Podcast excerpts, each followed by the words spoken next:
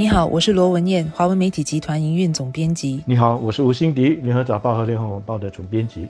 阻断措施将从下个星期六月二日开始解除，第一阶段的解封期预计是长达四到六个星期。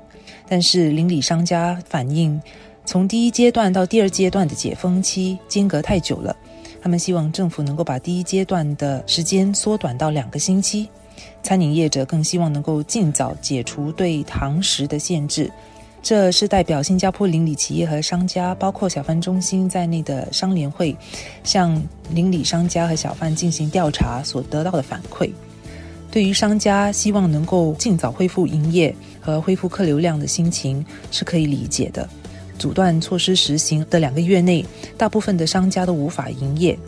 根据统计，在邻里商家当中呢，有四成是从事服务业，其余六成是从事零售业。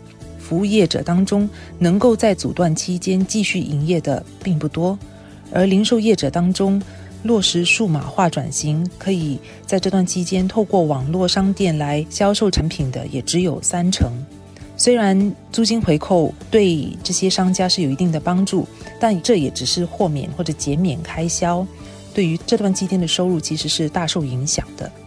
其实早在二月份的时候，当冠病疫情的情况转为比较严重的时候呢，小贩商家的生意已经开始受到影响了。小贩的生意这几个月来都明显的减少了很多，所以可见他们对于食客仍不能堂食感到失望是可想而知的。是的，上年会的这些会员，他们的心情是完全可以理解的，而且我也很同情他们现在的处境。但是我想，我们也要明白。当局为什么要分阶段一步一步的来解封？而且我也发现到说，网络上有不少的人在讲说，六月一号的这个第一阶段的解封，好像什么东西都没有改变。其实改变的还其实不少的。第一，学前教育，小学和中学的学生都要回去学校上课了，这牵涉到的其实是几十万人的事。第二，有更多的人也要回去上班了，这包括一些制造业的人，也包括一些服务业的人。虽然到时。整个新加坡整体来说，还是有大约三分之二的人是继续的居家办公，但是回去上班的人就要比现在增加了大概一倍左右。那么另外呢，还有要开始回去建筑工地开工的这些客工，这也是牵涉到好几万人。所以在第一阶段开始复工复课的人其实是不少的。那么当局就需要密切的观察这一次的改变对疫情对每天的确诊病例会有怎样的影响。那么，如果现在你也加上零售的，加上让餐饮业去恢复他们的的这个堂食，那么变数就会更多了。到时如果发生病例回升，你就很难判断说到底是哪一个环节出了问题需要调整。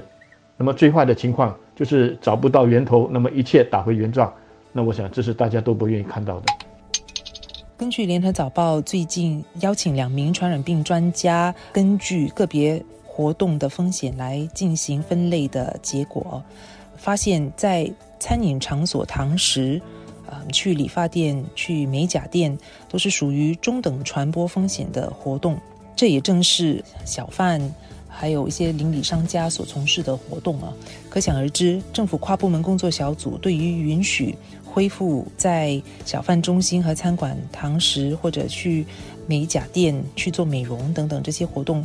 必须更为小心谨慎，不会在第一阶段就马上恢复，而逐步解封的每一个阶段，理当应该至少维持四个星期，因为政府跨部门小组需要两个潜伏期的时间来评估他们的措施放宽之后的影响，避免疫情有反弹的情况。观察了这几个星期之后呢，才能决定是否进一步松绑。其实呢，是否能够早一点松绑，让自己的商店能够早一点恢复营业？商家除了很被动的在那里等待政府的宣布之外，大家其实可以采取一些比较积极主动的行为的。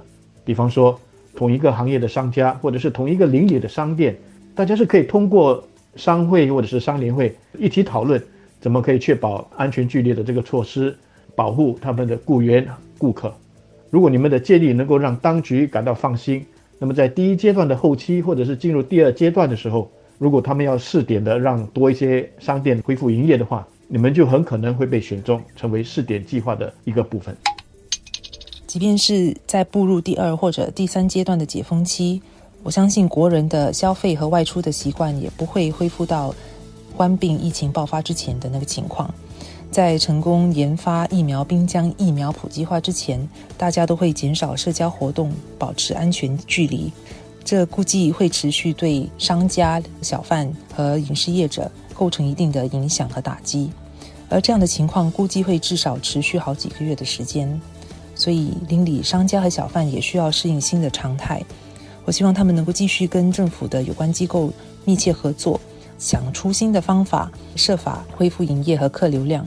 例如，重新规划小贩中心的座位，或者设置透明的塑料隔板，让小贩和食客能够在更安全的环境里吃东西。是的，关闭疫情即使稳定下来，我们也回不到从前了。只要疫苗还没有面世，我们就得在防疫的这个新常态下生活。这对我们的邻里商家来说，意味着改变，意味着转型。所以，我们的商家不能够抱着一种侥幸的心理。认为一旦政府允许他们重新开店营业之后，自己什么都不必做，就可以用以前的方式来继续做生意。我想那是不可能的。关闭疫情下的新常态对商家意味着什么？值得商家在这个闭关的时期好好的去想一想。